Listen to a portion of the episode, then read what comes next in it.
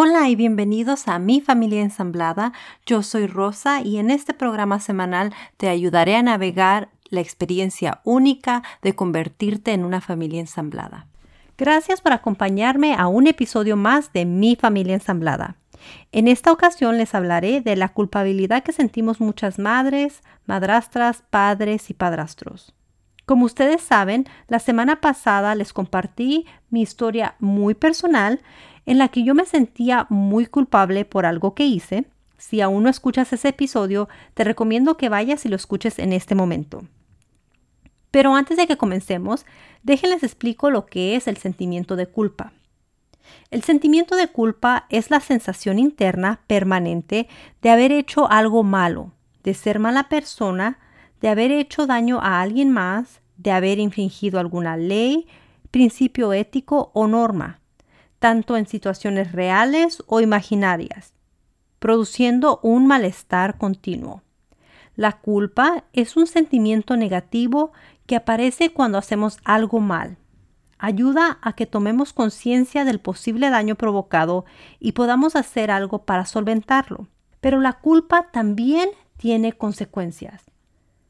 Las consecuencias del sentimiento de culpa es malestar emocional grave y constante, que se caracteriza por su persistencia y su capacidad para perturbar el pensamiento y la conciencia. Es la sensación de desprecio hacia uno mismo, también desvalorización de uno mismo y como consecuencia en ocasiones baja autoestima.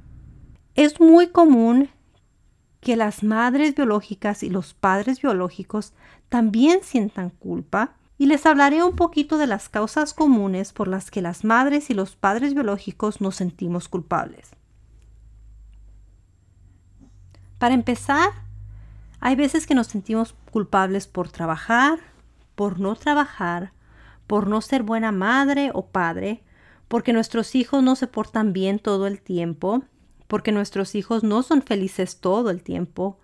Y si somos padres divorciados, como yo, y tienen la custodia compartida, solemos sentir culpabilidad porque no pasamos el tiempo que necesitamos con ellos, porque nos toca perdernos alguna fecha importante como la Navidad, Año Nuevo, Acción de Gracias, cumpleaños, etc. También nos sentimos culpables porque no todo el tiempo andan bien vestidos, porque hay veces que les damos comida chatarra, porque disfrutamos el tiempo sin ellos, porque planeamos cosas divertidas sin ellos. Y la lista pues suele ser infinita y es diferente para cada persona. Pero las madres y los padrastros también sienten culpabilidad. Y las causas comunes suelen ser porque no quieren a sus hijastros porque no quieren una relación con la mamá o el papá, por no interesarnos de las cosas de nuestros hijastros, por contar las horas para que se vayan, por querer estar a solas con nuestra pareja, por llevarnos mejor con nuestros hijastros que nuestros propios hijos, por pensar que no somos un buen ejemplo, por no querer más hijos con nuestra pareja actual, porque los niños quieren pasar más tiempo con nosotras que con su mamá o con su papá biológico y muchas otras cosas.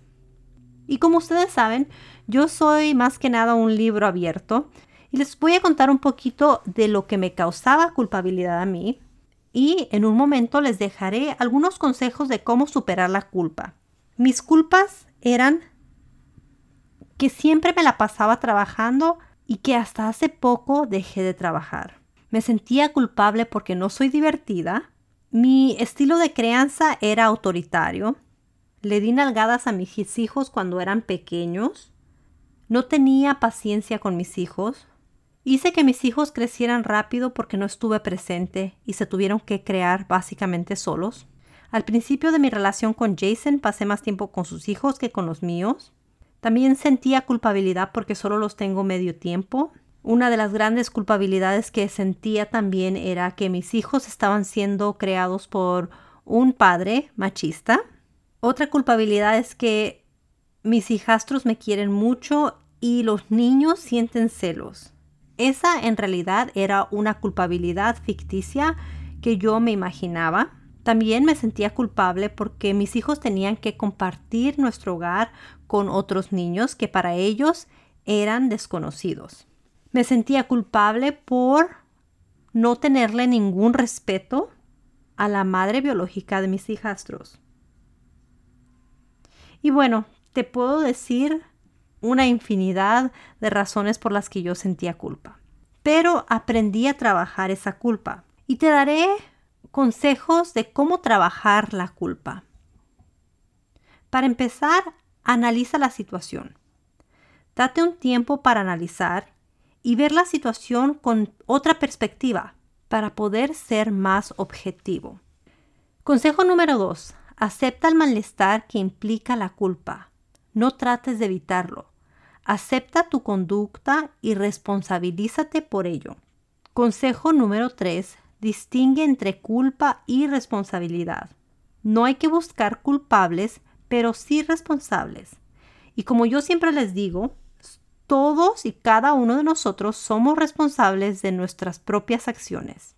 Al parecer, la culpa va ligada al castigo, pero sin embargo la responsabilidad implica una reparación de lo que has hecho o del daño que hayas podido causar.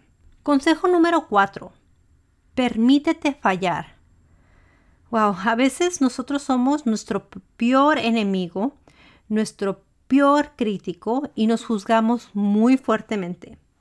No pasa nada por fallar. Todas las personas cometemos errores. No somos perfectos. Próximo consejo. No dramatices. Frecuentemente nos sentimos culpables porque creemos que lo que hemos hecho es horrible y en la mayoría de los casos ni siquiera es así. Así es que relájate un poquito. Siguiente consejo. No te enganches en la culpa. Intenta ser resolutivo y no te quedes enganchado en la culpa y en dar vueltas a lo que has hecho. Eso te paraliza y no te permite avanzar ni solucionar las cosas. ¿Cuántas veces no hemos hecho eso, cierto? Siguiente consejo. Pide perdón. Expresa lo que sientes. Y si es posible, habla con la persona que ha sufrido el daño.